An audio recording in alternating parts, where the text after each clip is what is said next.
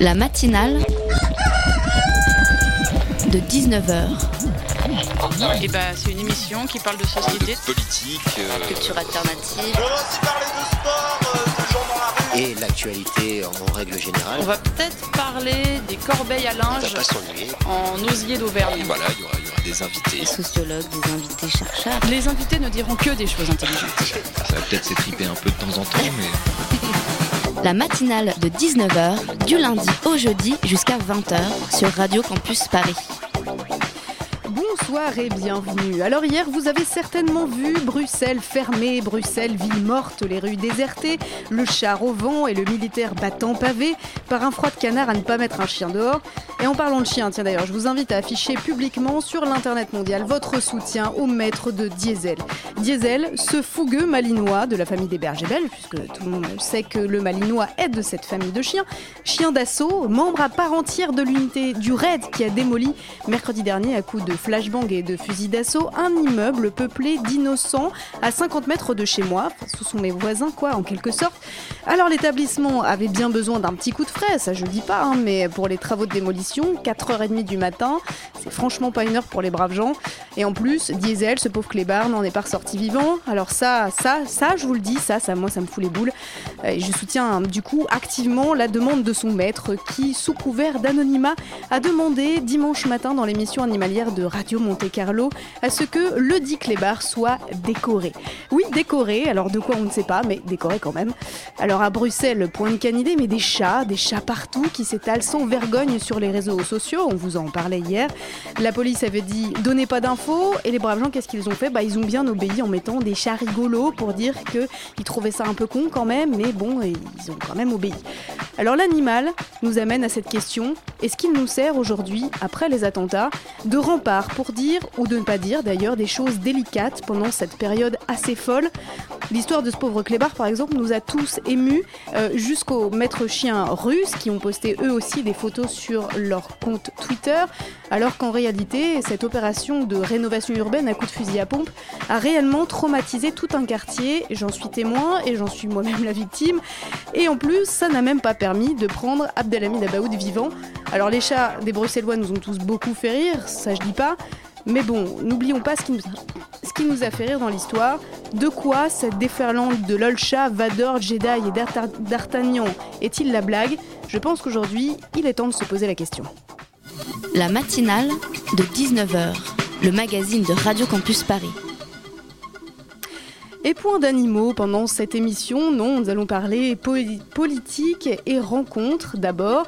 Euh, la campagne des régionales, elle n'est pas officiellement ressuscitée, pourtant certains candidats ont repris déplacements, interventions et propositions. C'est le cas de Valérie Pécresse, candidate Les Républicains, UDI et Modem pour l'Île-de-France, dont la campagne a pris un tour assez sécuritaire. Son porte-parole, Othman Nasrou, sera avec nous tout à l'heure pour en parler en première partie d'émission. Puis nous recevrons Denis confo- le cofondateur de Kif Kif Vivre Ensemble, une association qui vous invite, vous, mais aussi votre voisin qui aime le foot, votre boulangère algérienne qui n'aime pas ça, et votre prof de maths à la retraite. Euh, il vous invite au pif, avec quelqu'un d'autre, à partager un bon moment. On verra comment ça marche en deuxième partie d'émission. Mais tout de suite, c'est l'interview politique. Aujourd'hui, le porte-parole de Valérie Pécresse. Est-ce que vous pouvez me dire qui est Valérie Pécresse? Pas vraiment. ah, j'ai aucune idée. Alors, je la connais de nom, mais je me souviens pas de qui c'est. C'est une femme politique, je crois. Elle habite à Versailles, c'est tout ce que je sais. Valérie, euh, rien de tel qu'une femme pour, le mén- pour faire le ménage Pécresse, ça. Euh, c'est une députée. C'est l'ancienne ministre de, de l'Éducation nationale. Elle est candidate au régional euh, pour euh, les Républicains. Et je crois qu'elle est en très bonne voie, elle est un- dans les sondages. Je crois que son slogan c'est euh, plus de bouchons dans Paris, quelque chose comme ça, non Et- qui est affilié à Nicolas Sarkozy. Euh, c'est un personnage euh, assez intrigant. C'est celle qui avait comparé euh, la fraude dans le métro au terrorisme, c'est ça Euh, assez euh, conservatrice. Après, je, je la connais surtout pour ses euh, frasques euh, repérées par le petit journal, mais voilà. Ça vous évoque quoi, les Républicains? Voilà, c'est la droite, quoi, la droite française. Ça me fait assez penser à la politique américaine. Euh, Sarkozy. Qu'il y a une réutilisation un petit peu bizarre pour le nom, quoi. Mais au final, euh, ils ont juste changé de nom, mais il y a toujours les mêmes affaires, les mêmes casseroles, les mêmes mecs de droite. Donc... On a l'impression qu'ils sont euh, engagés dans beaucoup de procès, de choses un peu louches et du coup c'est un peu l'image euh, que j'en ai. Euh, voilà. Une mascarade? Ils se renomment de plein de façons pour relancer la machine et ça fonctionne pas là, ça fonctionne de moins en moins je trouve. Dans cette première partie d'émission, nous recevons Othman Nasrou, le porte-parole de la candidate pour l'Île-de-France Les Républicains, Valérie Pécresse. Bonsoir Othman Nasrou. Bonsoir. Nous sommes ravis de vous recevoir dans ce studio, même si nous aurions été tout aussi contents de recevoir Valérie Pécresse, puisque euh, la candidate pour la liste UDI, les Républicains et Modem euh, semble avoir l'avantage hein, pour ces élections régionales, qui auront lieu, je vous le rappelle, les 6 et 13 décembre prochains. Euh, selon un sondage Ipsos publié hier pour Radio France et France Télévisions, elle ferait 33% au premier tour. Un deuxième tour serait plus serré à 40% pour la candidate contre 36% pour la liste socialiste conduite par Claude Bartolone. Est-ce que vous vous sentez prêt à reprendre cette région à la gauche qui est élue en Ile-de-France depuis plus de 15 ans maintenant?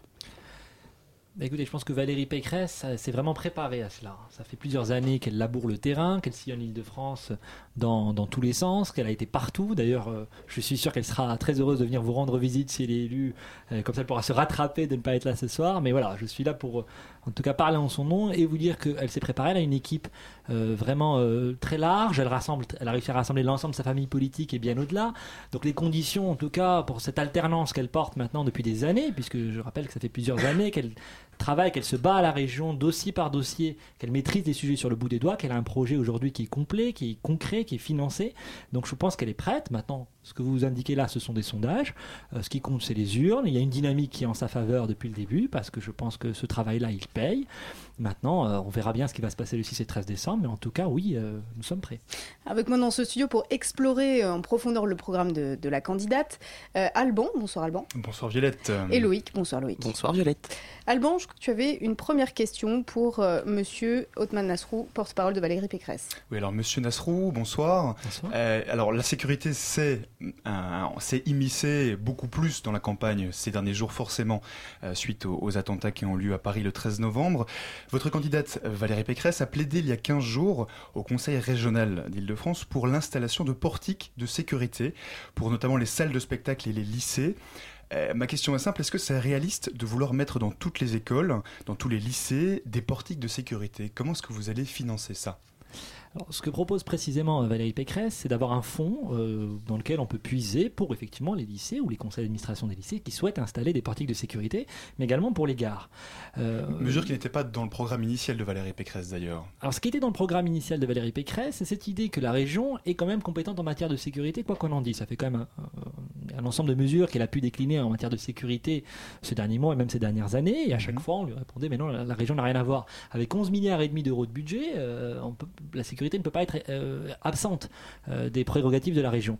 Donc cette question de portique de sécurité, moi je vous fais remarquer qu'aujourd'hui elle a été rejointe là-dessus par un certain nombre d'autres candidats, y compris euh, socialistes, Madame Royal. D'autres candidats ont par ailleurs dit à lors de son intervention oui. que c'était de la démagogie, qu'elle utilisait son intervention pour faire de la campagne. C'est toujours ça. Moi je peux pas comprendre qu'on reproche à un candidat à une élection de faire des propositions concrètes. On n'est pas dans la polémique, mais elle a des idées, elle les propose, après on les retient, on les retient pas.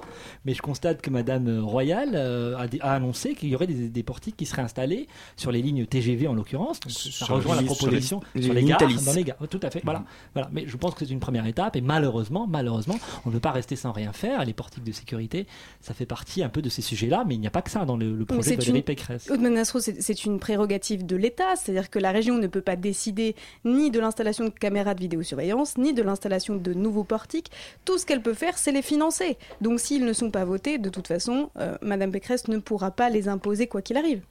L'une des compétences essentielles de la région, on va certainement en parler, ce sont les transports. Et en matière de sécurité, il faut bien reconnaître que les transports, c'est un point de vulnérabilité important. Et on peut pas, on peut pas ne pas parler.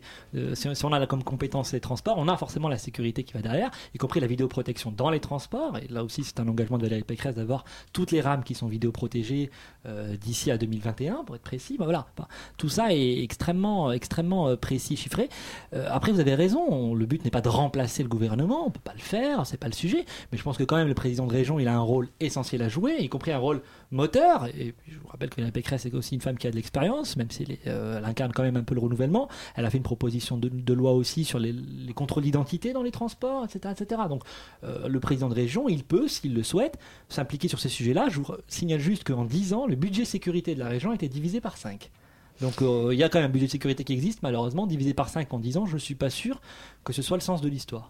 Une des propositions que vous faites notamment pour améliorer la sécurité dans les transports, c'est la création d'une police régionale des transports et la création de 250 nouveaux postes. Comment est-ce que vous les financez et surtout euh, pour les mettre où ces nouveaux agents de sécurité? Alors effectivement, le, premier constat, c'est de dire qu'il faut arrêter d'avoir des services qui sont cloisonnés. Vous avez un service en gros, une brigade de sécurité de transport à la RATP, une autre à la SNCF. Le but, c'est d'unifier tout ça dans une seule police régionale des transports. Effectivement, de lui renforcer des effectifs, 250 de plus. Je rappelle que malheureusement, les effectifs, ils ont baissé de 300 ces dernières années. Donc il s'agit simplement de revenir au niveau d'à peu près 2010 hein, en termes d'effectifs dans les transports. Sur le financement, Valérie Pécresse a présenté un financement qui est complet. L'objectif est très clair, c'est de ne pas toucher aux impôts. Et voilà, il faut aller chercher l'argent ailleurs. Il y a deux grands leviers, mais euh, cette mesure-là parmi d'autres, avez la colonne recettes et la colonne dépenses. Euh, en gros, euh, il faut faire des économies de fonctionnement. ce qui est triste dans cette région, c'est que malheureusement, chaque année, depuis 17 ans, on dépense à chaque fois plus. Et je ne suis pas certain que ce soit en faveur de la qualité de vie au service rendu aux citoyens. On pourra en parler en détail ensuite. Donc il y a 400 millions d'euros d'économies qui sont prévus dans, ce projet. On pourra détailler un petit peu. Et puis vous avez de la même manière 200 euh, millions d'euros de recettes nouvelles, notamment de crédits européens que la région ne va pas chercher aujourd'hui. Je vous donner juste un exemple là-dessus. Vous avez 50 millions d'euros de crédits européens destinés à l'île de France sur l'emploi qui ont été annulés en juin dernier, faute de projet. Parce que la région n'a pas déposé les projets dans les temps. Et ce sujet-là est quand même, enfin, d'une époque on critique beaucoup l'Europe, mais si au moins on pouvait récupérer euh, l'argent et les moyens euh, que l'Europe peut nous donner, euh, peut-être qu'on le critiquerait moins. Donc ça c'est un premier point. Donc ça c'est financé, c'est chiffré là-dessus, c'est sur, sur Internet et dans le projet. voilà, on mhm. pourrait rentrer dans le détail mesure par mesure. Alors Monsieur Nesrou, en parlant, de, en parlant de transport et en même temps de hausse d'impôts, votre candidate Valérie Pécresse est pour le maintien à 70 euros du, du pass Navigo, donc tarif unique, une mesure qui avait euh, qui était passé sous la, majorité précédente à la région. Alors pour financer tout ça et, vos autres mesures en matière de transport, vous souhaitez supprimer la réduction de 75% pour les étrangers pardon, les étrangers en situation irrégulière. Alors dans le même temps, votre candidate a fait savoir assez publiquement qu'elle était, était contre la fraude. Est-ce que ça, ça ne va pas faire des fraudeurs en plus dans les transports? Je ne crois pas. Alors vous avez raison, effectivement, aujourd'hui on a une problématique. Ce passe Navigo a été euh, euh, mis à 70 euros en tarif unique par la majorité sortante à deux mois des élections. Bon. Euh, on ne va pas revenir sur le caractère un peu de cadeau électoral que peut avoir cette mesure, d'autant plus qu'aujourd'hui, il n'est pas financé. C'est un peu la question. Sinon, à 70 euros, pourquoi pas même à 20 euros Enfin, on est tous d'accord. En tout Valérie Pécresse a dit qu'elle allait maintenir ce passe Navigo à tarif unique, mais elle dit où est-ce qu'elle va trouver l'argent. Le risque, sinon, c'est bien sûr d'avoir une augmentation massive des impôts à partir de janvier, parce que 300 millions d'euros sur, sur le budget de l'argent, c'est quand même pas rien sur, sur une année. Donc, elle a effectivement indiqué notamment deux mesures clés la lutte contre la fraude, qui représente à peu près, l'estimation RATP, notamment, c'est 200 millions d'euros par an. Et pour ça, elle se donne les moyens, vu qu'elle veut qu'on puisse euh, avoir obligatoirement ces papiers d'identité dans les transports quand on est en situation de fraude, ce qui permettrait bien sûr que les amendes soient recouvrées, ce qui n'est pas le cas aujourd'hui. Vous avez à peu près moins de 10% des amendes dans les, dans, dans, les transports qui sont effectivement payés. C'est 70% pour les automobilistes, simplement parce qu'on ne peut pas vérifier l'identité et avoir l'adresse, naturellement, des, des, fraudeurs. Donc ça, c'est une première mesure qui devrait permettre de récupérer ça. Et moi, j'ai aucun scrupule là-dessus, très honnêtement. Le but, c'est pas d'être dans le tout sécuritaire, mais c'est quand même profondément insupportable qu'il y ait des gens qui payent leurs tickets mhm. et d'autres euh, qui fraudent régulièrement. Cette fraude, elle est massive, tout le monde la connaît. D'accord. Alors, je reviens à ma question. Vous supprimez la réduction de 75% pour les étrangers en situation irrégulière. Comment font ces gens-là s'ils ne peuvent pas se payer un pass Navigo? Est-ce qu'il n'y a pas un risque que ces, personnes soient obligées, enfin entre guillemets, obligées de frauder? Aujourd'hui, je ne pense pas qu'il y ait de lien là-dessus, puisque ces, personnes-là, c'est pas sur une condition de ressources. Des étrangers en situation irrégulière, qu'ils soient. Bah, c'est des gens qui généralement bénéficient de l'AMF, l'aide médicale d'État. Donc c'est qu'ils n'ont pas les moyens concrètement de se payer un Navigo en général. Non, l'aide médicale d'État, vous y avez droit à partir du moment où vous êtes étranger en situation irrégulière. Mais il est quand même profondément choquant qu'un étranger en situation irrégulière ait une réduction de 75%, alors qu'un étranger en situation régulière euh, lui n'est droit à aucune réduction. Donc c'est quand même absurde, c'est une prime à l'illégalité. Le fait d'être en dehors de la loi ne devrait pas être une raison suffisante pour euh, bénéficier de, Ça coûte 70 millions d'euros par an. En, dehors de cette question de principe, vous avez quand même des gens euh, qui... Pensez-vous vraiment que le fait de supprimer cette réduction empêchera ces gens de prendre les transports en commun et de sauter un portique? Ben, Si on lutte de manière efficace contre la fraude derrière, je pense que c'est parfaitement convergent. Mais si vous voulez, les questions de principe, elles ont quand même leur importance. Euh, pour en parler très honnêtement, moi je, suis naturalisé français, j'étais étranger en situation régulière, donc j'ai absolument pas de problème. Régulière en l'occurrence, c'est pas irrégulière, et je considère que ça n'est pas normal d'encourager un petit peu. mais vous si ne sautiez, vous ne sautiez peut-être pas les 75%, ben non, je ne les sautais pas. euh, voilà, même quand j'étais étudiant, même quand j'étais étudiant, je ne les sautais pas. Voilà, mais j'aimerais bien que personne ne les saute. Alors il y en aura toujours quelques-uns, mais si on peut réduire le nombre. Euh, si quelqu'un ici ou un autre candidat d'ailleurs une meilleure proposition là-dessus, voilà, mais qu'on ne me dise pas que cette mesure est acceptable, il faut la supprimer. Je ne crois pas du tout qu'elle va augmenter la fraude. Absolument pas. Surtout que le pass Navigo à tarif unique, parce que je vous rappelle qu'en baissant le prix du, du pass Navigo à tarif unique, on augmente aussi le nombre d'abonnés.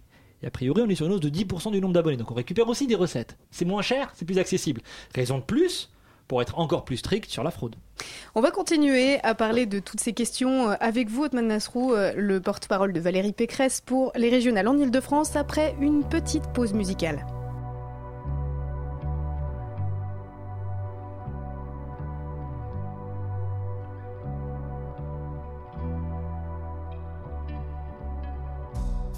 Sur cette côte d'azur, les baigneurs palmipèdes ignorent tous les secrètes plages où l'on étend nos 17 ans. Tu m'as dit oui, mais tu n'étais pas sûr. Je te conduite dans la pinède. C'est en dessous des arbres que l'on joue, que l'on étend nos 17 ans.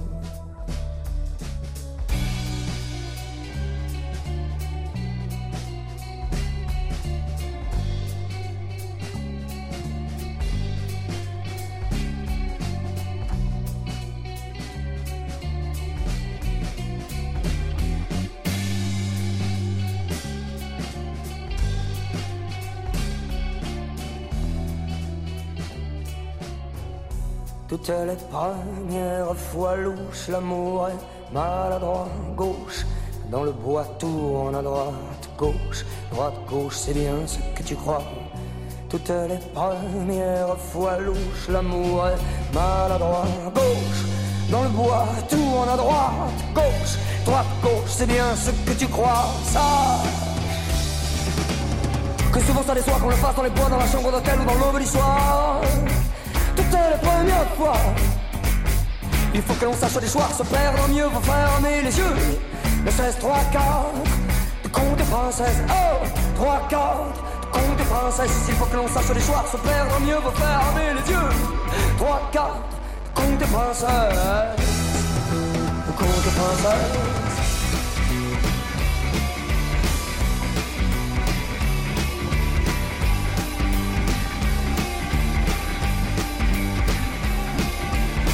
Tu étais mal dans tes godasses, dans tes baskets converses, et je priais la godesse de la promenade des Anglais. D'abord je paradais, puis tu appréhendais mes audaces. D'un geste tu les chassas, comme les moucherons au-dessus de nos têtes et mes largesses. Tu les mis à l'index, c'est déjà sale avec ça, c'est déjà sale. Au café du commerce, voilà du grand amour, le grand amour commence par un coup de foudre et le vent désertique a mis le feu aux poudres pendant qu'on s'aime. Crépitent les arbres blancs, entends-tu la violence sourde C'est la mort que les flammes sèment, entends-tu les relents? Toutes les premières fois louches, l'amour est maladroit, gauche. Dans le bois tourne à droite, gauche, droite, gauche, c'est bien ce que tu crois. Toutes les premières fois louche, l'amour est maladroit, gauche. Dans le bois tourne à droite, gauche, droite, gauche, c'est bien ce que tu crois, ça. Que souvent ça déçoit qu'on le fasse dans les bois, dans la chambre d'hôtel ou dans l'aube du soir. Toutes les premières fois. Il faut que l'on sache les choix, se perdre mieux, faut fermer les yeux. Le 16, 3, 4, de de princesse. Oh, 3, 4, de de princesse. Il faut que l'on sache les choix, se perdre mieux, faut fermer les yeux. 3, 4, de de princesse. Le.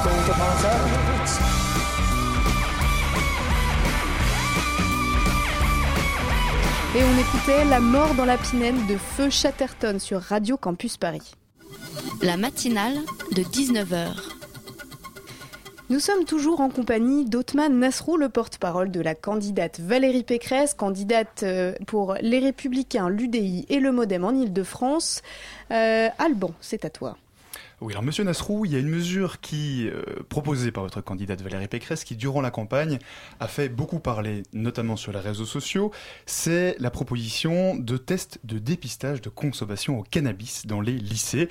Alors concrètement, euh, Valérie Pécresse propose que la région finance ces tests dans les lycées. Le problème, c'est que pour le moment, bah, il n'y a rien dans la loi qui permet concrètement d'organiser ce dépistage sur les mineurs. Alors concrètement, vous voulez faire comment? Alors bien sûr, cette proposition peut facilement être caricaturée. Moi, j'aimerais qu'on s'en tienne à ce que propose Valérie Pécresse, parce qu'on ne peut pas euh, tous regretter qu'il y ait effectivement euh, un problème sur la drogue dans les lycées, qui peut être source d'échecs scolaires. Peut-être pour une petite minorité, ça peut être bien vécu, bien géré, mais c'est aussi endémique.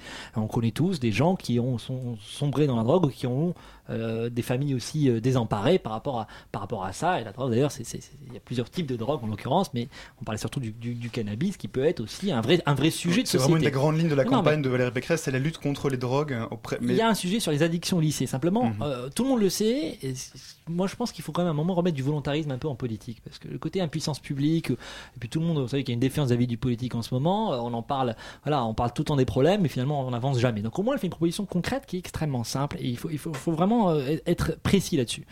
Il s'agit de que la région finance dans les lycées qui le souhaitent des dépistages systématiques sur une classe d'âge dans le lycée. Le lycée n'a pas accès aux résultats. C'est important. Le lycée n'a pas accès aux résultats, il a accès à la statistique. Donc on sait, par telle classe d'âge, etc. Le proviseur, en l'occurrence, c'est ce qu'il saura. Ce qui veut dire la, famille, la famille et l'élève auront mmh. les résultats pour savoir si positif ou négatif, etc. Au dépistage du cannabis. Et ça, je trouve que c'est une mesure effectivement tout à fait pertinente et qui nature à améliorer les choses là-dessus. Ce qui veut dire que concrètement, le procureur pourrait quand même savoir dans quelle classe, par exemple, combien d'élèves en pourcentage statistique euh, bah, prennent euh, du cannabis régulièrement. Oui, il pourrait avoir ce genre d'informations statistiques, pas nominatives. Il ne saura pas qu'un tel ou un tel est consommateur ou pas consommateur, mais il saura effectivement que dans son lycée comment ça se passe. Ça, je pense. Mais comment ça, qu'est-ce que ça apporte finalement si on n'a pas les entre guillemets les noms des élèves pour pouvoir les aider au cas par cas, parce qu'il ne s'agit pas simplement de les désigner en disant un tel fume, un tel fume pas, un tel fume beaucoup, un tel fume un peu moins. Euh, euh, voilà, en quoi est-ce que ça renseigne quelque chose d'intéressant pour la santé de l'élève, pour sa réussite scolaire personnelle, là pour le coup?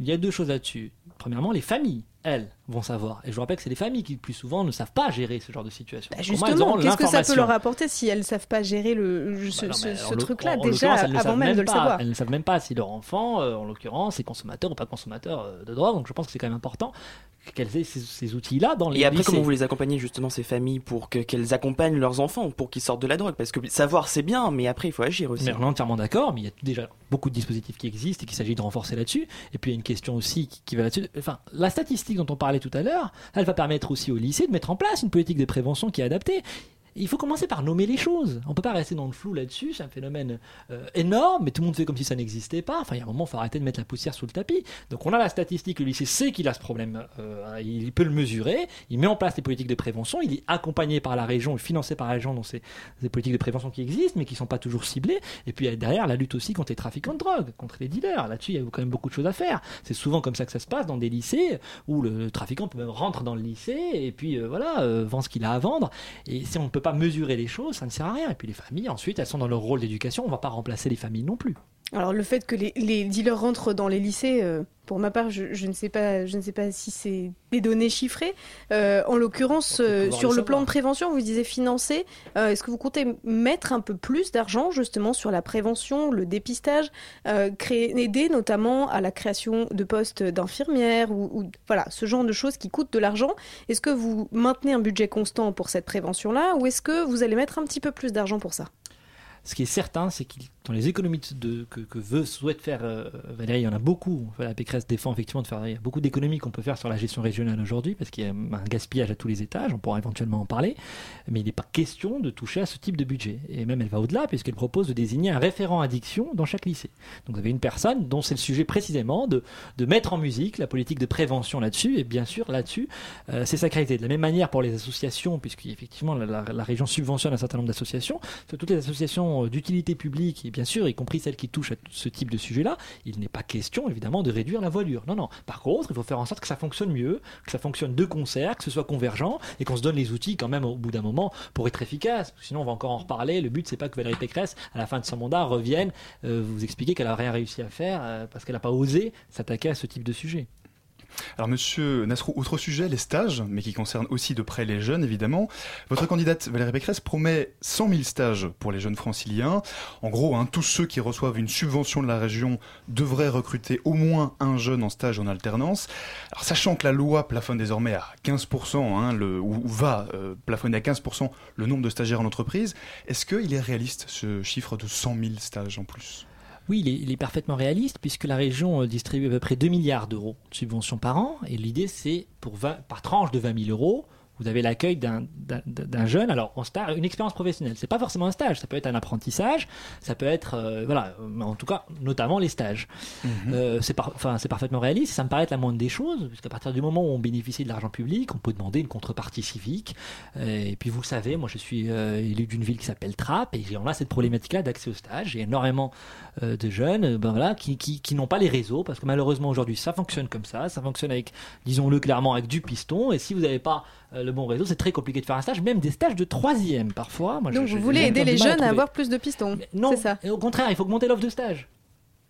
La mesure, elle, elle est là-dessus, c'est de créer 100 000 offres supplémentaires en se servant de l'argent que la région distribue déjà. Donc ça ne coûte pas un euro de plus. Il s'agit de demander cette contrepartie-là. Donc vous avez 100 000 stages de plus sur le marché. Et pour l'accès, vous avez entièrement raison, il y aura une base de données en ligne, régionale, dans laquelle il y aura toutes ces offres-là. là-dessus. Alors au contraire, c'est vraiment le contraire du piston. Hein. Par contre, là aussi, on peut faire comme si de rien n'était. On peut considérer qu'il n'y a pas ce problème-là et laisser ceux qui ont euh, en général le plus de réseau par leurs parents, etc., continuer à avoir des expériences professionnelles. Mais on sait que la réalité, si on ne met pas le, le pied à l'étrier, si on n'accède pas au monde de l'entreprise, on peut rien faire. Hein. Enfin, c'est là-dessus que ça se passe. Et malheureusement, c'est vrai qu'aujourd'hui, la France, elle est, coupée en deux là-dessus. Hein. Mhm.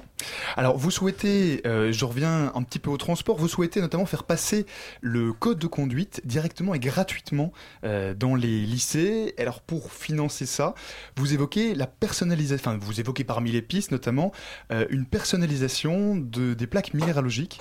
Est-ce que ce sera suffisant? Alors, là aussi, l'idée est assez simple, elle est de regarder ce qui se fait ailleurs et de, prendre les meilleures idées qui existent dans d'autres pays. C'est quand même pareil, la moindre des choses, mais c'est quelque chose qu'on a toujours un peu de mal à faire en France. Et en l'occurrence, la personnalisation des plaques d'immatriculation, ça se fait dans d'autres pays, ça se fait en Suisse, ça se fait en Allemagne, euh, sauf erreur de ma part, ça se fait aux Pays-Bas également, et ça rapporte plusieurs dizaines de millions d'euros par an. Euh, l'idée est simple, ceux qui le souhaitent ceux qui le souhaitent peuvent personnaliser leur plaque. Alors on peut penser effectivement à des amateurs qui ont envie de, se payer une plaque d'immatriculation personnalisée à leur nom, mais c'est aussi des flottes d'entreprises, notamment qui euh, rajoutent leur logo, etc. sur les plaques d'immatriculation. Et ce qui est bien avec cette idée-là, c'est que voilà, enfin, euh, quelqu'un, une candidate en l'occurrence, qui euh, essaie d'avoir des idées pour avoir des ressources financières sans augmenter les impôts, sans aller les chercher dans la mmh. poche du contribuable, et sans être dans l'austérité bête et méchante qu'on peut connaître parfois. Juste une remarque justement sur cet aspect financement, parce que durant, à un moment de la campagne, il avait, il avait été annoncé que le financement précis euh, budgétisé, donc votre programme budgétisé, serait rendu public. Ce programme, aujourd'hui, on a du mal à le trouver quand on se rend sur votre site web. Est-ce qu'il est effectivement public? Est-ce que l'ensemble des mesures que vous proposez, hein, on, a parlé, hein, euh, de, on a parlé notamment de, des thèses de dépistage financées, du code de conduite gratuit, est-ce que toutes ces mesures, elles sont budgétisées concrètement? Vraiment, et là, là-dessus, euh, si vous avez une question précise, moi je m'engage à vous donner le chiffrage précis, mais chaque point est chiffré, vraiment, là-dessus. Après, on peut discuter des chiffres, des estimations. Je vous donner un exemple. On n'est pas d'ailleurs d'accord entre candidats. Sur la, par exemple, la Pécresse propose aussi une taxe de transit pour les poids lourds qui traversent l'île de France là-dessus.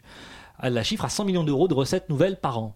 Bon, le candidat, euh, M. Bartolone, le candidat socialiste, il dit que c'est 400 millions d'euros par an. Donc, si vous voulez, on est à 4, 4 fois moins. Vous voyez Donc, chaque point est vraiment chiffré là-dessus. On peut pas être d'accord, mais en général, c'est un chiffrage plutôt prudent, plutôt sérieux. C'est une ancienne ministre du budget. Donc, elle a accordé un soin tout particulier à ces questions-là. Et donc, euh, là-dessus, c'est important pour elle de dire où elle va trouver l'argent. Et effectivement, l'idée de proposer l'apprentissage du code gratuitement, parce qu'aujourd'hui, c'est un vrai problème pour la mobilité des jeunes. Enfin, euh, il y a plein d'emplois qui sont pas pourvus, mais accéder au permis, c'est de plus en plus compliqué. Et c'est notamment, alors, faut le préciser, c'est d'abord pour les lycées professionnels et les CFA, pour les apprentis. D'abord là-dessus, on va euh, dire n'importe quoi. C'est-à-dire que le but, c'est pas euh, dès 2016 euh, de le proposer. Alors peut-être qu'ensuite, on pourra le proposer dans tous les lycées, mais précisément là-dessus et de s'appuyer sur une ressource nouvelle qui est cette vente euh, de plaques d'immatriculation. Et ce qui est bien, c'est que c'est innovant comme mode de financement. Moi, je trouve que ça fait du bien quand même d'avoir un candidat, quelqu'un qui fait de la politique, qui a un peu une logique de chef d'entreprise. donc ça veut dire que concrètement, pardon de vous couper, mais concrètement, quand on voudra savoir précisément combien ça coûte, comment le financer, il faudra vous demander, on ne pourra pas trouver ces informations. Il y a beaucoup d'informations qui ont été publiées, mais volées par volée, sauf erreur de ma part. Dans le volet transport, vous avez le chiffrage complet de la rénovation des rames, parce qu'elles souhaitent rénover les rames quand même, pendant certaines ont 40 ans. Euh, avec des, les transports, justement, c'est bon, un euh, spécialiste S-transport dans, dans, le détail. Donc euh, voilà, après, vous me direz quelles informations vous recherchez, mais sur le site de campagne, il y a quand même l'ensemble du financement. Elle a fait une conférence de presse où elle a présenté son plan d'économie en détail. Donc voilà, en gros, le coût total de son projet, comme je vous le disais, en gros, vous avez pour 800 millions d'euros. Il y a un certain, une certaine partie d'économie, une partie de recettes nouvelles, et tout ça est, parfaitement chiffré. Et les transports, justement, c'est un des points essentiels du programme de Valérie Pécresse. Elle a annoncé une révolution dans les transports en proposant des transports qui fonctionneraient les week-ends et la nuit. Euh, sans interruption. Euh, mais est-ce que, c'est quelque chose qui revient souvent dans les campagnes électorales. On l'a déjà entendu à la municipale de Paris l'année dernière. Euh, mais est-ce que c'est vraiment réalisable? Et surtout, en combien de temps? Là encore, on n'a pas une candidate ici qui, euh, qui est dans la posture. Et vraiment, c'est pour ça que je, vous le dis comme je le pense, je suis très fier de faire campagne pour Valérie Pécresse. En tout cas, vous n'êtes pas dans la posture. Après, malheureusement, on n'a pas Valérie Pécresse en face de nous. Ben oui, mais je parle en son nom parce que précisément, je vais rectifier ce qui vient d'être dit. Elle n'a pas proposé, le, par exemple, le, métro toutes les nuits, etc. Non, non. Toute la nuit, le week-end. Le week-end, et voilà, tout à fait. Non, mais parce que M. Bartolone, lui, propose euh, le, 24 h sur 24 les, tous les jours de la semaine. Commençons déjà par le week-end. Est-ce possible le week-end, premièrement Et est-ce que, ce sera possible avant 15 euh, ans? C'est possible, c'est chiffré en commençant par les lignes automatiques, qui sont naturellement beaucoup plus faciles à faire fonctionner la nuit et beaucoup moins chères. Ce qui est absurde, c'est de dire qu'effectivement, dès 2016, comme le dit encore une fois le, candidat socialiste, on va ouvrir tous les métros la nuit. Ça, c'est n'importe quoi, ça coûte un milliard d'euros. Ouvrir le métro une heure de plus sur une année, c'est 100 millions d'euros. Donc vous faites le calcul là-dessus. Euh, voilà, si vous rajoutez, etc. Là-dessus, vous êtes déjà à plusieurs centaines de millions d'euros pour l'ouvrir tout le temps. Donc non, les lignes automatiques. Il faut ensuite continuer à automatiser certaines lignes. La 11, notamment, c'est très engorgé. La 13, ce serait quand même bien parce que c'est des lignes qui sont. Et ça, vous le faites sur quelle échéance du coup? Tout ça, ce qui est très bien aussi, c'est que non seulement il y a le financement, mais il y a aussi un calendrier précis. Je vais vous donner un exemple. On parlait, vous avez parlé de la rénovation des rames. Euh, bien Valérie Pécresse, elle a indiqué qu'elle allait rénover l'ensemble des rames pour qu'elles aient toute une moyenne d'âge à la fin de son mandat de 10 ans. Donc c'est chiffré ben, pour le RA, les premières rames pourraient arriver dès la fin de l'année. On commence à manquer de temps. Euh, tout ça est en ligne. Vous avez le programme transport, il fait 19 pages. Juste sur les transports, vous avez le, financement complet à la fin, ce qu'on gagne, ce qu'on perd, comment c'est chiffré. Et euh, vraiment là, on a quelqu'un qui est prêt aujourd'hui à mettre en place cette politique d'alternance. Eh bien écoutez, rendez-vous alors sur le site de la candidate Valérie Pécresse. Merci beaucoup Otman D'être venu parler en son nom dans le studio de Radio Campus Paris. On se quitte sur une petite touche de musique Feel You de Julia Holter.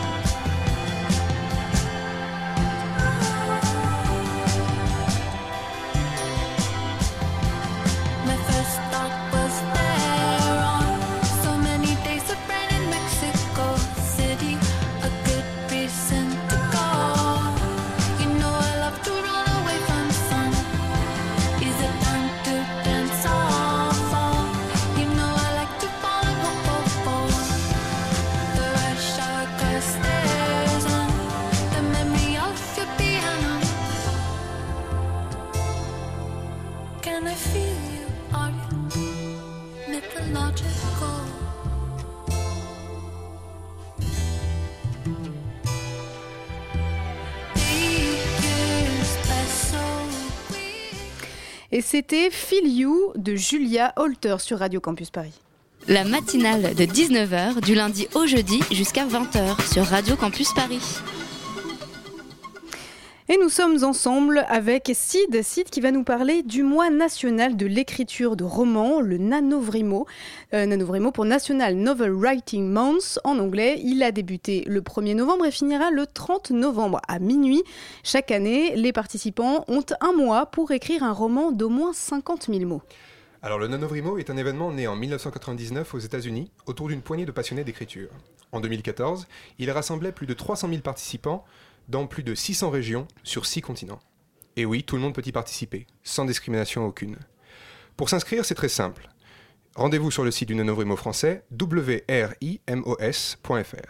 Sur ce site, vous pourrez trouver des aides à l'organisation, des générateurs aléatoires de mots, de noms de personnages ou même d'histoires, et aussi une petite application assez ludique qui vous oblige à ne pas vous arrêter trop longtemps d'écrire sous peine d'être puni. Le choix de la langue est libre, on peut écrire seul ou à plusieurs, chez soi ou en groupe. On peut écrire dans le genre que l'on veut, l'histoire que l'on veut, avec le style que l'on veut. La, liberté d'écriture est totale. Pourvu qu'avant le 31 novembre au soir, vous ayez bouclé votre roman. J'ai pu assister dans la soirée du 31 octobre au 1er novembre au lancement du Nanovrimo 2015. La soirée avait lieu dans la bibliothèque du Centre Pompidou, ouverte spécialement la nuit pour l'événement. Nicolas Bedon, conservateur de bibliothèque à la BPI, nous explique sa démarche. Qu'est-ce qu'on a fait ce soir? On a accueilli 150, 160 personnes qui cherchaient un endroit où écrire, travailler, parler ensemble, discuter de littérature, d'écriture, de construction d'intrigues ou de personnages. En fait, tout ça, c'est ce qu'on propose aux gens tout le temps. C'est un petit peu le cœur de notre métier de bibliothécaire. Donc le seul côté un petit peu exceptionnel dans cet événement, c'est que ça se passe en effet la nuit. Alors écrire 50 000 mots en un mois, le défi a l'air quand même plutôt difficile. Alors c'est vrai, mais voilà ce que répond Laure-Isabelle Viltard, organisatrice du Nanovrimo en France. Tant qu'on n'a pas commencé, on peut pas savoir jusqu'où on peut aller. Le but, c'est de dire aux gens, bah voilà, vous, vous avez peut-être jamais le temps dans l'année d'écrire, vous n'avez peut-être pas la motivation, vous procrastinez à des moments. Et bien là, servez-vous d'avoir une date limite, une date butoir, d'avoir un challenge, d'avoir une communauté finalement qui s'y met en même temps pour être boosté et pour être aspiré dedans. Une date butoir, un challenge, une communauté. Voilà qui résume parfaitement le Nanovrimo. Il ne s'agit pas d'écrire le meilleur roman, il s'agit surtout d'entraîner sa capacité d'expression écrite. Et de la même manière que l'échéance d'un marathon nous force à courir régulièrement, les contraintes du nanovrimo nous poussent à écrire régulièrement. Et ce n'est ni une question de qualité ni même de quantité. Le but est de chasser le doute pour faire place à la créativité. C'est dans cet état que Kartik Singh, réalisateur de films, participe depuis trois ans. On l'écoute.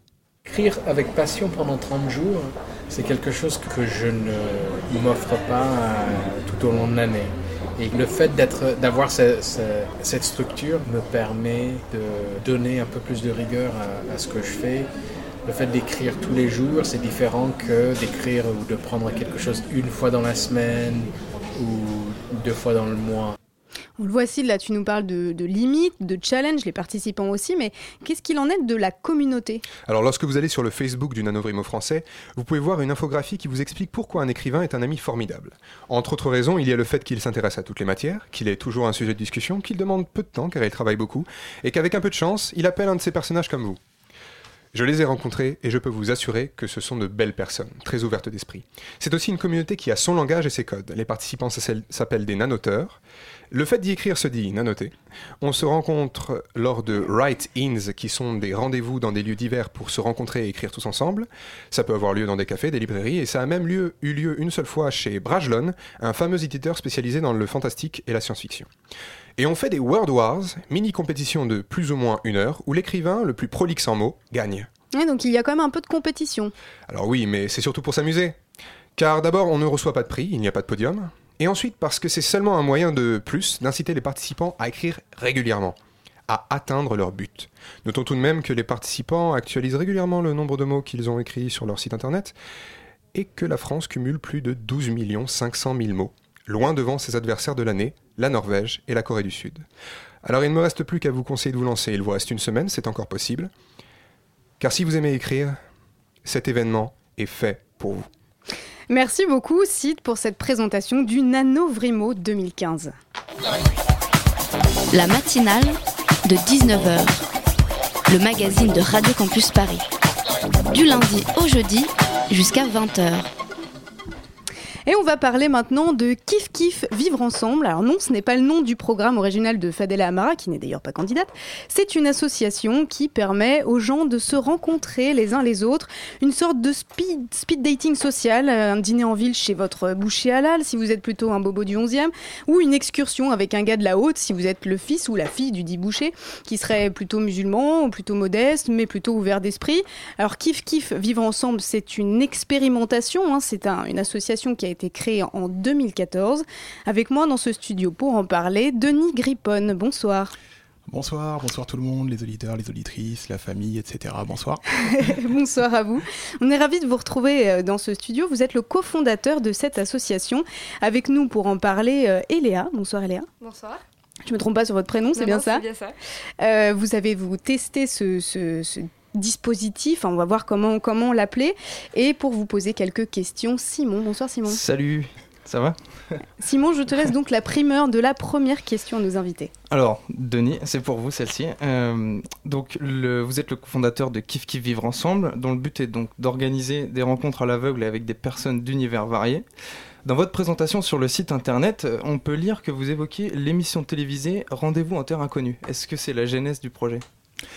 Alors je dirais que c'est une des sources d'inspiration parmi beaucoup d'autres. Euh, on pourra en citer d'autres, mais celle-ci, on a trouvé qu'elle était assez impactante. Et puis c'est une émission qui, est sympa, qu'on aime dans l'équipe et qui a un bon capital, je dirais, euh, sympathie auprès du grand public et surtout qui, parle, qui parle aux gens. Donc euh, l'émission Rendez-vous en terre inconnue sur France 2, euh, c'est des célébrités à qui on bande les yeux pour les amener rencontrer une peuplade lointaine voilà, éloignés de leur culture d'origine, j'allais dire, et avec qui donc ils vivent en immersion. Nous, c'est un petit peu ça, sauf que c'est pas des célébrités, c'est monsieur, madame, tout le monde. Bah, ça peut être toi, ça peut être euh, absolument n'importe qui dans cette pièce qui va participer à ces rencontres surprises. Et ça se fait euh, pas à l'autre bout du monde, mais dans notre région, à proximité. On rencontre des gens qui ne nous ressemblent pas, euh, à proximité de chez soi. Et on partage une vraie activité concrète, conviviale, avec ces personnes-là.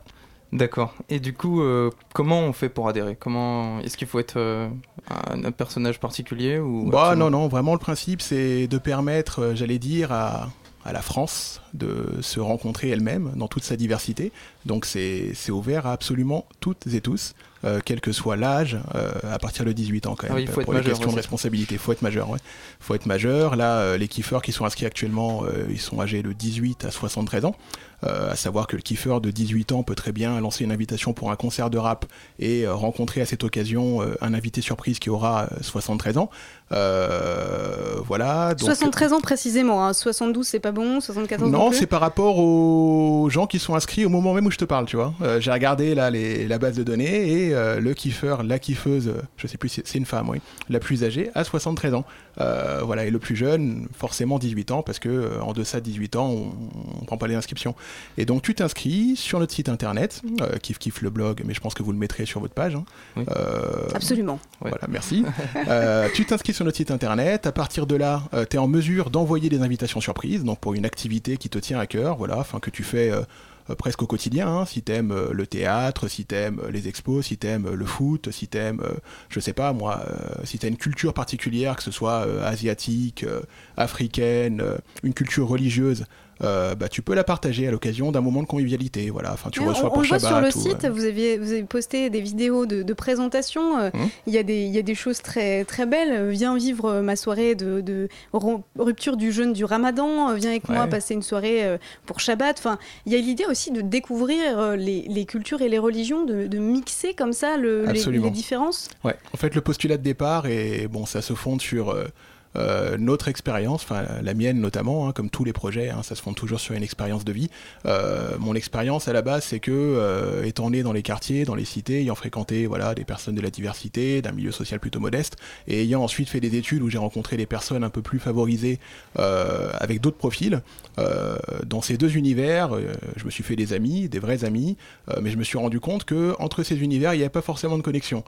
Et ça, on peut le décliner à tout point de vue, y compris vis-à-vis des cultures religieuses, etc. Il y a quand même souvent un phénomène où on va euh, vivre avec des personnes qui nous ressemblent. Enfin, vivre véritablement, partager de vraies choses.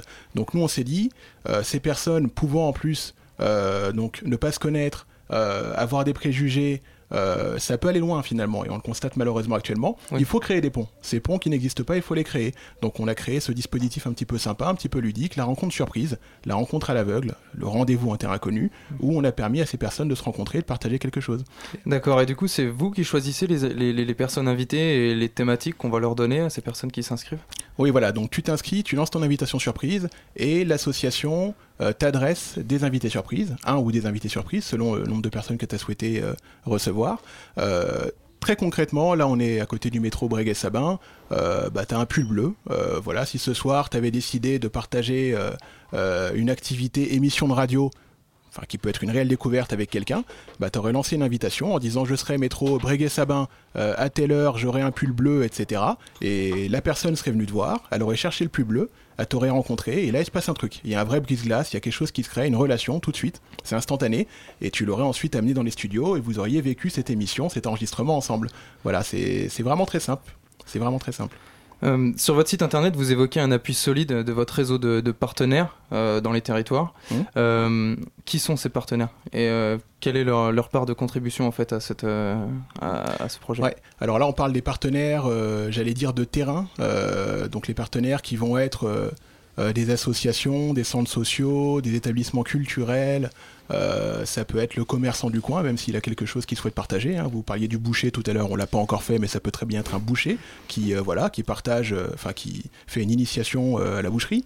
Euh, L'initiation à la boucherie, c'est une activité euh, Pourquoi fascinante. Pas Pourquoi pas Dès lors qu'il y met un élément de convivialité, nous, ça nous va. Euh, C'est-à-dire dès lors qu'on peut manger, en fait. Parce qu'il y a bah, beaucoup de choses autour des repas. Il y a beaucoup de gens qui ah bah invitent autour d'une table, ah bah d'un moment aussi de, ah partage. C'est ça aussi l'un des mots essentiels de, cette, ce projet, j'ai l'impression. Je pense que Eléa et peut-être Mohamed pourront en dire quelque chose. voilà, donc je sais plus quelle était la question, mais... C'est pas grave. Peut-être un petit mot pour nos, pour nos invités, puis on viendra mmh. à vous mmh. après. nous rejoint dans ce studio Mohamed. Mohamed, il va falloir que vous vous rapprochiez du micro car là vous êtes beaucoup trop loin, on ne vous entendra pas. Euh, Mohamed et Eléa qui partagent le micro vert du studio de Radio Campus Paris ont tous les deux testé ce dispositif. Euh, déjà peut-être euh, l'un après l'autre, qu'est-ce que vous en avez pensé? Est-ce que, est que ça vous a plu?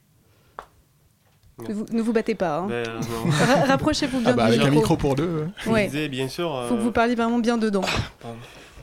Ne vous excusez pas, c'est pas grave. Allez-y, bah, est-ce que ça vous a plu? Oui, bien sûr, euh, parce que en fait, en ce qui concerne le, concept de l'association, c'est, euh, disons que c'est euh, quelque chose que moi je connaissais pas.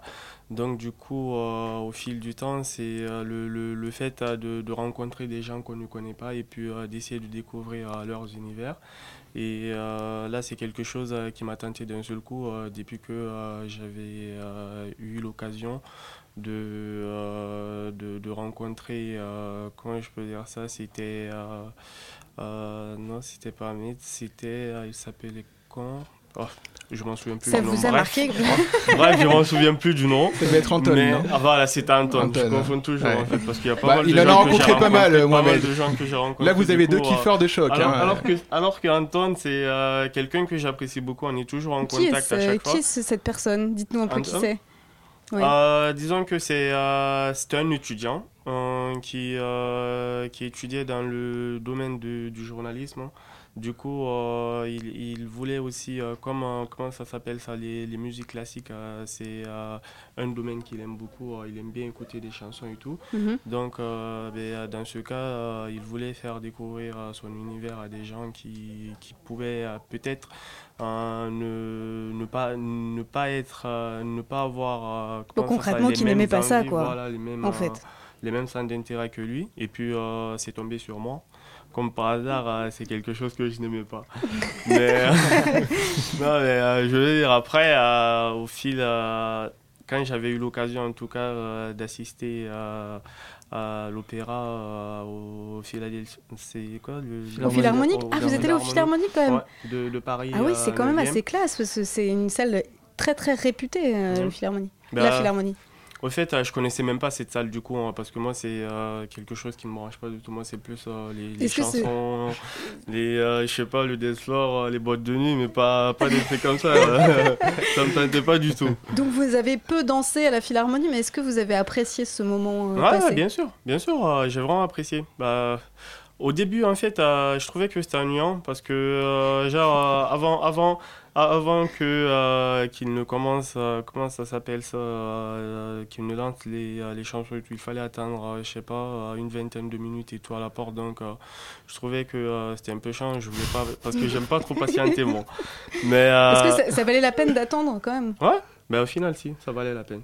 Et Léa, de votre côté, vous avez euh, vous-même euh, testé ce, ce dispositif. Ouais, vous, tu- étiez, euh, vous étiez kiffeuse, comme on dit, le langage de, de kiff kiff vivre ensemble.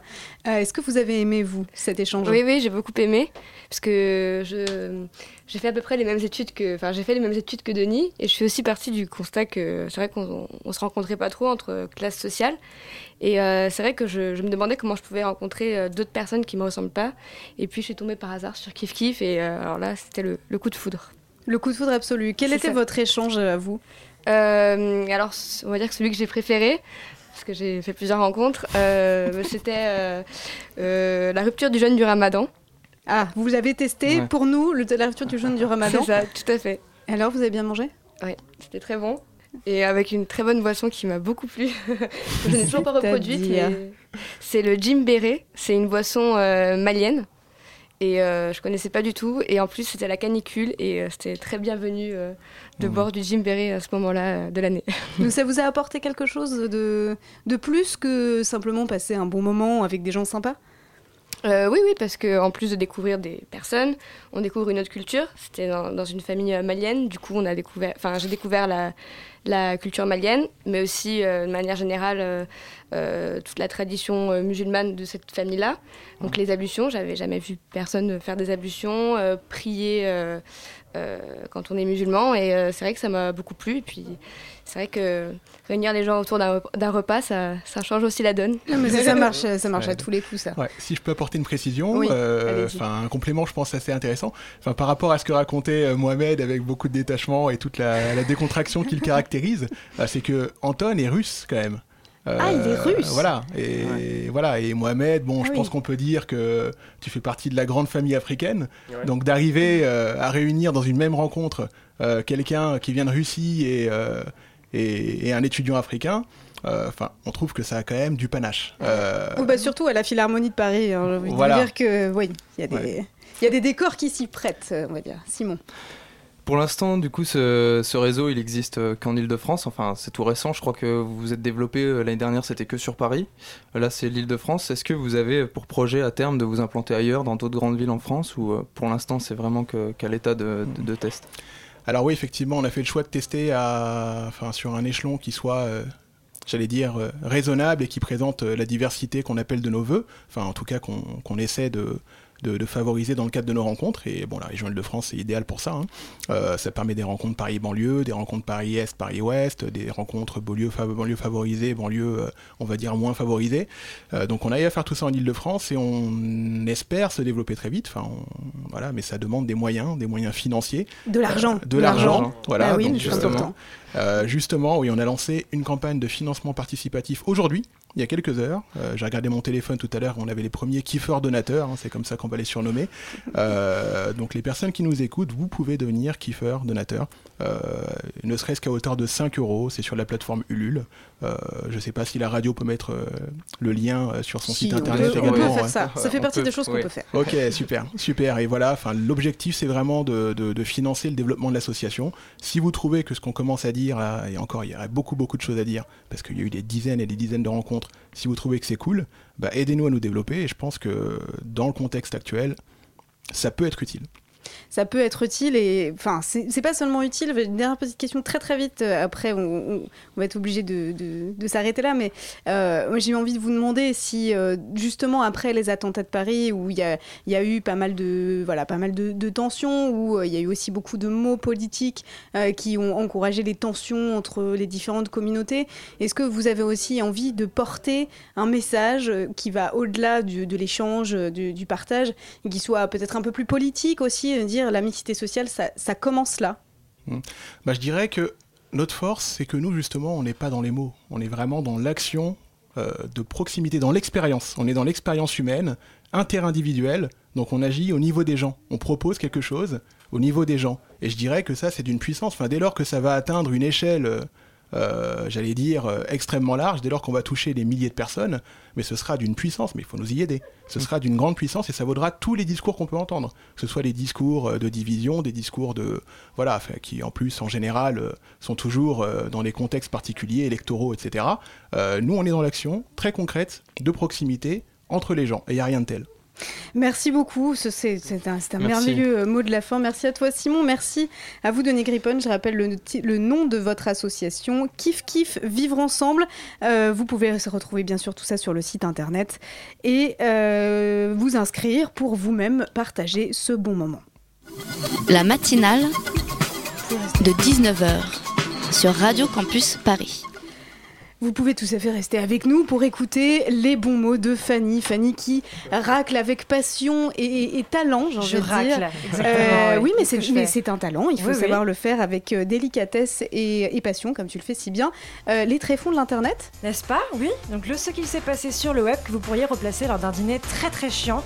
Alors là voilà, tous vos dîners euh, sont occupés par un seul sujet de conversation depuis euh, vendredi 13 je pense et du coup je me suis demandé comment vous changez les idées et j'ai décidé d'adopter la, la technique, ce n'était pas facile mais j'ai opté pour la technique des bronzés font du ski. Quelle est-elle? Quelle est-elle? Josiane Balasco tombe, elle se démet l'épaule, je crois, hein, c'est ça. Et Christian. Clavier, avant de lui remettre l'épaule, demande au moustachu dont le nom m'échappe de lui donner un gros coup de bâton dans le tibia pour l'occuper avec un truc encore plus horrible. Vous voyez, donc du coup on va parler de trucs chiants, hein, des gens qui ont passé un, un sale quart d'heure en- encore pire que nous peut-être, hein, voilà sur les internets. D'abord on va commencer par des nouvelles de notre ami Jawad, hein, qui est-il le Ah, logeur hein, des kamikazes à Saint-Denis. Voilà. je- je pense à lui ce Bah soir. voilà, pensez à Jawad hein, qui est en garde à vue. J'espère qu'il s'amuse bien. Donc sa soirée pyjama s'est très bien passée. hein. Il y avait plus de 600 000 participants. Oui, parce qu'il y a des événements au second degré qui fleurissent partout sur Facebook. Donc là, la soirée pyjama de Jawad est terminée. Donc maintenant, c'est à qui trouvera euh, la meilleure soirée, la meilleure idée de soirée chez Jawad. Donc pour l'instant, la plus populaire, c'est soirée pour que Jawad soit ministre du logement. Ah oui, Euh, Il y a oui, voilà, à peu près valide 100 000 totalement. intéressés et participants. Donc n'hésitez pas vous-même à essayer de faire le buzz, à trouver une bonne idée de soirée chez notre ami Jawad qui vous accueillera à bras ouverts. Ensuite, on va prendre des nouvelles de l'homme qui avait disparu depuis 10 ans. hein. C'est un homme qui a disparu depuis 10 ans dans le Michigan et qui a été retrouvé grâce à Google Maps. Et où il a été retrouvé? Au fond d'une voiture qui elle-même était au fond d'un lac. Oh, comme c'est poétique. Donc il n'en restait pas grand-chose. hein. Je pense que les poissons du coin s'en fait quand même un petit, euh, un petit casse-croûte. Mais la voilà, biodiversité le en pauvre, le, le- le pauvre le, pauvre monsieur hein, voilà, qui était au fond de ce lac, on a il été retrouvé grâce à Google Maps. N'hésitez pas à aller sur Google Maps, regarder si on trouve pas des choses super à droite à gauche. Des cadavres, entre deux, voilà, entre sympas, deux, entre deux, deux arbres au fond d'un lac. Enfin voilà, allez-y, donnez tout ce que vous avez. Ensuite, euh, celui qui a passé un sale quart d'heure, ou plutôt une sale vie, euh, c'est ce Vietnamo-Australien, ou plutôt cet euh, Australo-Vietnamien, cet Australien-Vietnamien, comment dire Et là, tu ne mets pas du tout car tu ne sais pas non plus, et ça, ça me rassure. Euh, qui a 23 ans, donc euh, il est jeune et il s'appelle depuis 23 ans Fuck That Bitch. Ah voilà, voilà, le le, pauvre. euh, hein, donc Le ça s'écrit bien sûr à la vietnamienne, donc euh, P-H-U-C, mais ça se dit Fuck That Bitch euh, quand on est un peu euh, Eh ignare. Voilà, et du coup, Facebook passe euh, ses, ses journées à lui supprimer son compte. Le mec essaye dé- désespérément d'avoir un profil. Facebook. Tout le monde croit que c'est une blague et le mec ne peut pas avoir d'existence sur les réseaux parce que voilà, personne ne le croit. Donc il a été obligé d'envoyer une photo de son passeport à Facebook pour que finalement il s'excuse et l'autorise à avoir un compte à son nom, le pauvre. Merci maman, merci papa de l'avoir appelé comme ça. Ensuite, une pensée émue à Donald Trump, Donald Trump qui a passé aussi un sale quart d'heure, ou plutôt des bits. Je ne sais pas qui a passé le plus sale quart d'heure entre les bits ou Donald Trump, puisque euh, un blogueur de Tumblr a décidé de faire un portrait de cet homme-là, de ce politicien, avec des photos de bits, 500 photos de bits. Elle est très belle Une tête de Donald Trump. Très voilà. Donc qui a passé le plus mauvais quart d'heure? Je ne sais pas, c'est à vous de décider. Et enfin, une pensée, euh, une pensée à qui J'ai plusieurs pensées. Bon, allez, à ceux qui se sont fait larguer hein, euh, la semaine dernière euh, sur Facebook, puisque Facebook euh, lance une version test euh, pour oublier son ex, faire disparaître son ex du profil. Donc ça, c'est un vrai truc qui est, qui est en lancement, en test aux États-Unis, parce que nous, on pu, voilà, on ne peut pas utiliser ça. Par contre, aux États-Unis, ils ont le droit. Donc voilà, si vous êtes fait plaquer euh, comme une grosse merde, hein, parce que les événements, hein, comme ceux de vendredi dernier, ça ramène à l'essentiel. Finalement, on s'est rendu compte que voilà que vous étiez euh, inintéressant dans la vie de votre compagne, vous êtes fait éjecter comme une vieille chaussette. Donc voilà, Facebook vous permet d'effacer, de faire disparaître sans supprimer les traces de votre ex sur Facebook, de vous permet de vous détaguer euh, des photos de couple, d'éviter de Le voir droit à ses l'oubli, quoi. publications. Exactement. Voilà, de rien. Merci beaucoup Fanny, merci à toi. Ouais, en guise de conclusion très rapide, bon, je, voilà, je voudrais vous dire que, que on vous aime tous très fort, y compris ceux de mes voisins qui ont passé un sale quart d'heure ces derniers jours à Saint-Denis. Je pense très fort à eux puisque euh, voilà, ça a été un moment quand même assez pénible pour tout le monde et vivement qu'on passe enfin à autre chose. Et pour passer à autre chose dans la joie, restez avec nous sur Radio Campus Paris pour écouter On veut du solide. où nous allons parler des Grands Voisins, un nouveau lieu super qui vient d'ouvrir à vers Port-Royal avec euh, l'asso Yes We Camp et Atelier Georges et recevoir le DJ Nick V qui organise les incroyables soirées Mouna. Merci. Formidable, merci beaucoup et à demain pour la matinale de 19h.